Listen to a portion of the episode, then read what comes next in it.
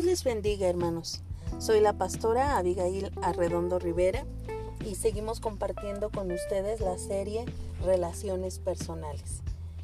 Continuamos con este tema acerca de las palabras y cómo mejorar nuestra comunicación con las personas que tenemos a nuestro alrededor, principalmente con nuestra familia.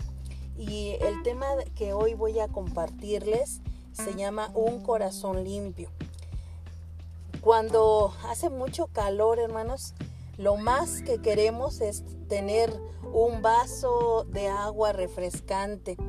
Imagínese, hermano, que usted va caminando en una tarde de verano y se sienta a la sombra de un árbol junto a un arroyo y quiere tomar un poco de esa agua que pasa por ahí, un agua que aparentemente se ve pura y fresca, pero nada es más desesperante que encontrar que esa agua está contaminada.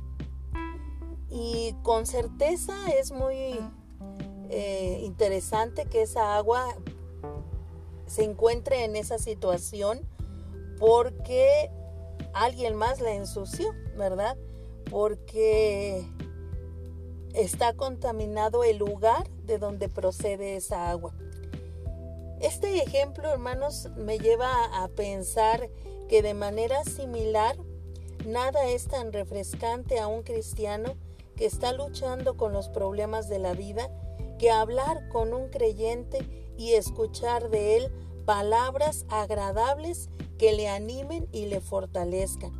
Pero también no hay nada más desesperante que escuchar a uno que se exprese solo con palabras negativas, con palabras de crítica, de queja o que en cualquier ocasión solamente busque echar pleito. Es como tomar agua contaminada. Jesús nos dijo que el problema es que la fuente está sucia, porque de la abundancia del corazón habla la boca.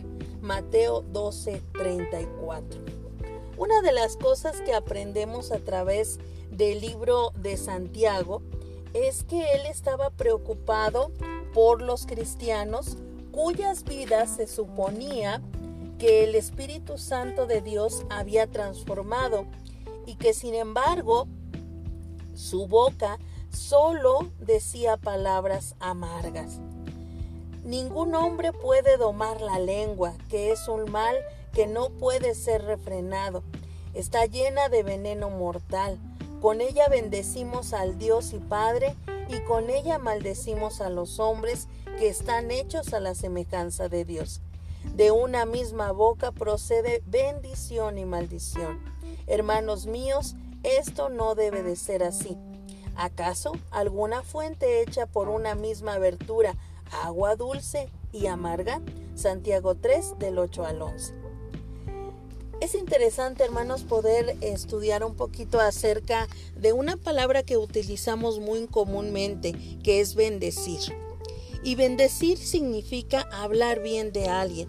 La mayoría de los cristianos hablamos bien de Dios, pero no siempre hablamos bien con o de otros creyentes. De hecho, hasta podemos maldecirlos. Y maldecir quiere decir literalmente hablar con mordacidad en perjuicio de alguien o denigrarlo.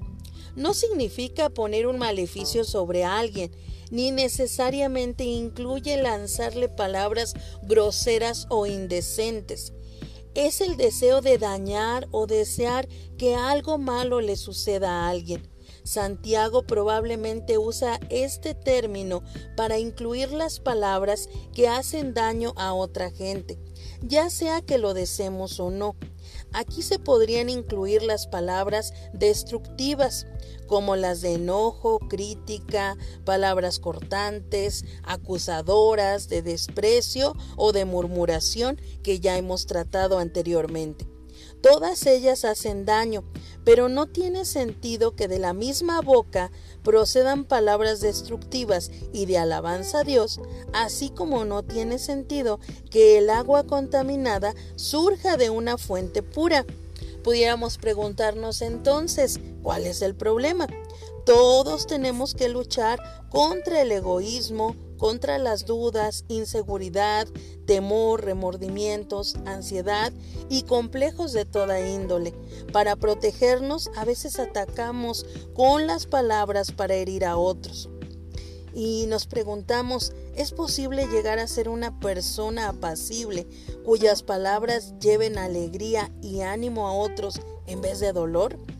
Santiago el apóstol pensaba que sí lo era cuando describió el enigma de bendecir y maldecir con la misma boca. Él dijo, hermanos míos, esto no debe de ser así. Es evidente que los cristianos debemos de cambiar, pero lo importante es cómo hacerlo.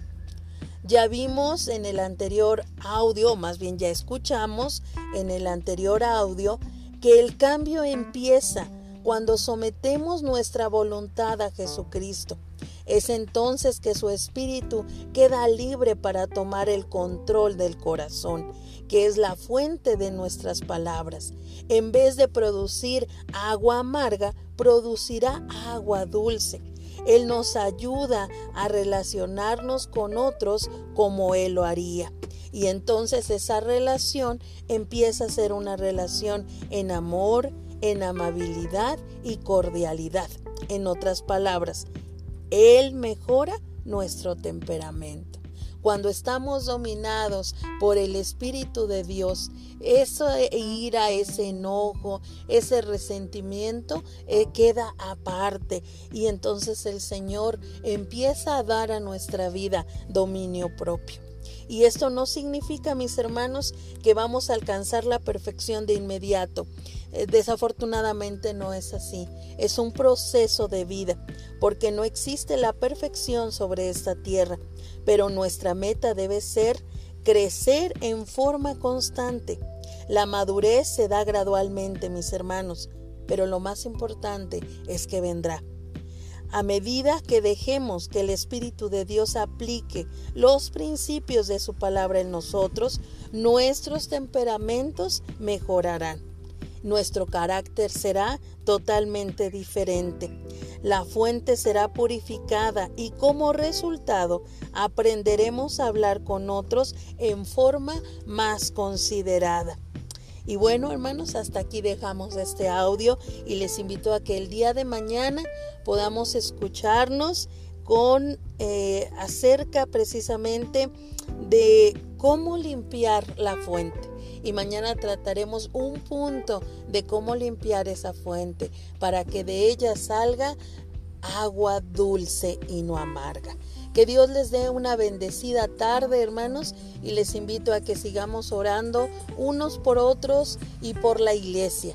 Recordemos, hermanos, que el próximo domingo estaremos celebrando 119 años de vida de la Iglesia Metodista en Pachuca. Así que preparemos nuestro corazón también para el Señor. Dios les bendiga, hermanos, y les envío un fuerte abrazo. Hasta pronto.